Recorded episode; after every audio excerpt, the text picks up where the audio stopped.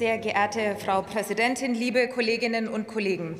Zum Thema ähm, der Situation, die zwischen einem Vermieter und Mieter in Berlin in einem Altenpflegeheim entstanden ist, habe ich in meiner vorherigen Rede vor ungefähr einer Stunde ausgeführt. Äh, die AfD hat jetzt noch mal dieses Thema aufgemacht.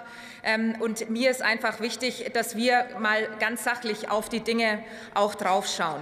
Und ähm, der Kollege von der FDP hat eben gesagt, wir hätten Fachkräftezuwanderung verhindert als Union. Das ist einfach faktisch nicht der Fall. Denn wir haben zusammen mit der SPD ein Fachkräftezuwanderungsgesetz auf den Weg gebracht, weil wir natürlich wissen, gerade zum Beispiel in der Pflege haben wir wahrscheinlich, genaue Zahlen gibt es leider nicht, zwischen 600 und 800.000 Menschen, die in der Pflege daheim bei den Menschen in der Häuslichkeit häufig auch aus Osteuropa leben und dort auch arbeiten. Also im Bereich nur das als ein, als ein Thema. Und da gibt es eben noch weitere Themen. Fachkräftezuwanderung wollen wir auch, brauchen wir in unserem Land, das ist unstrittig. Aber um solidarisch und offen zu sein, auch gegenüber denen, die es wirklich brauchen, müssen wir eben auch klar differenzieren. Und das ist das, was wir als Union auch immer wieder einfordern. Es muss einen Unterschied, und es gibt ihn ja auch, zwischen legaler und illegaler Migration. Und die Menschen, die eben kein Bleiberecht in Deutschland haben, müssen auch konsequent zurückgeführt werden. Auch das haben Sie ja ausgeführt. Ähm, wir haben in, im Jahr 2022 1,1 Millionen Ukrainer, 250.000 äh, zusätzliche Asylerstanträge gehabt gehabt. Und das sind eben ähm, mehr Schutzsuchende als 2015 und 2016 zusammen. Und deshalb ähm, schreien die Kommunen auch zu Recht, der Hilfeschrei, der ist so laut, wie er lauter, lauter nicht sein kann. Und darauf müssen wir Antworten geben. Ich will Ihnen ein Beispiel aus meiner Heimat nennen. Ähm, wir haben die Situation, dass es Aufnahmeeinrichtungen gibt. Bei uns in Oberfranken ist diese Aufnahmeeinrichtung äh, in der Stadt Bamberg. Und dort ähm, kommen anstatt 1.500 wie in den letzten Jahren mittlerweile 2.500, manchmal ein bisschen mehr an. Ähm, es ist also eine Überbelegung da und die werden dann verteilt nach einem Schlüssel auf die Landkreise.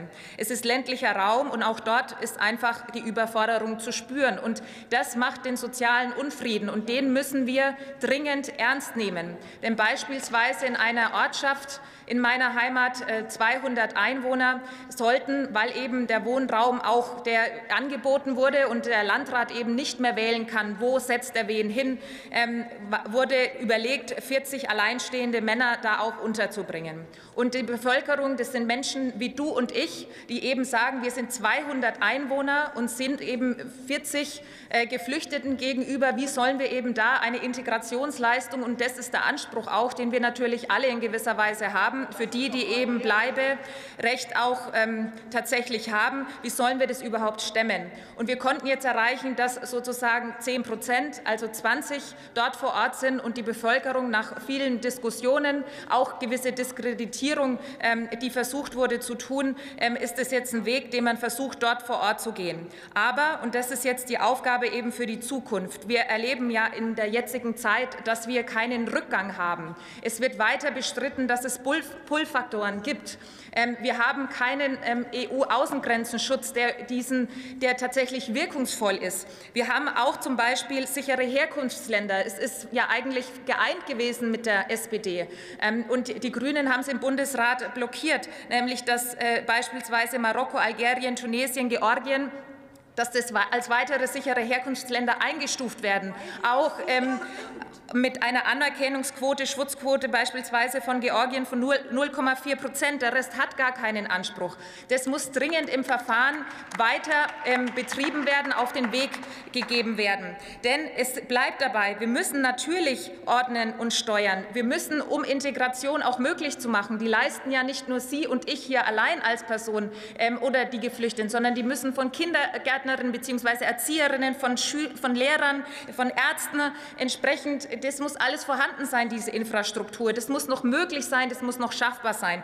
Und die Kommunen ähm, formulieren das sehr, sehr deutlich und sehr, sehr klar, dass sie da eben an ihrer Belastungsobergrenze tatsächlich angekommen sind. Und deshalb fordere ich Sie aus, auf, äh, Sie sind jetzt in der Regierung, ähm, Sie müssen auch die Antworten mitliefern. Sie müssen da ein Stück weit noch mal mehr die Realität auch tatsächlich betrachten, wie die Situation in unserem Land ist, wie die Gefühlslage auch in unserem Land ist. Denn wir haben kein Interesse, dass eine gesellschaftliche Spaltung tatsächlich ähm, stattfindet. Und deswegen fordere ich Sie ganz konkret auf. Bitte gehen Sie in Ihre Ausländerbehörden vor Ort. Sprechen Sie im Vier-Augen-Gespräch mit ihnen. Sagen Sie ihnen, Sie sollen sagen dürfen, was sie denken.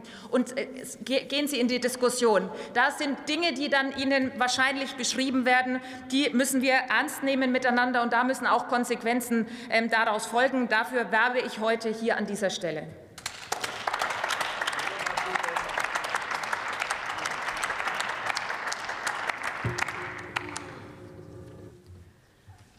Das Wort hat der Kollege Helge Lind für die SPD-Fraktion.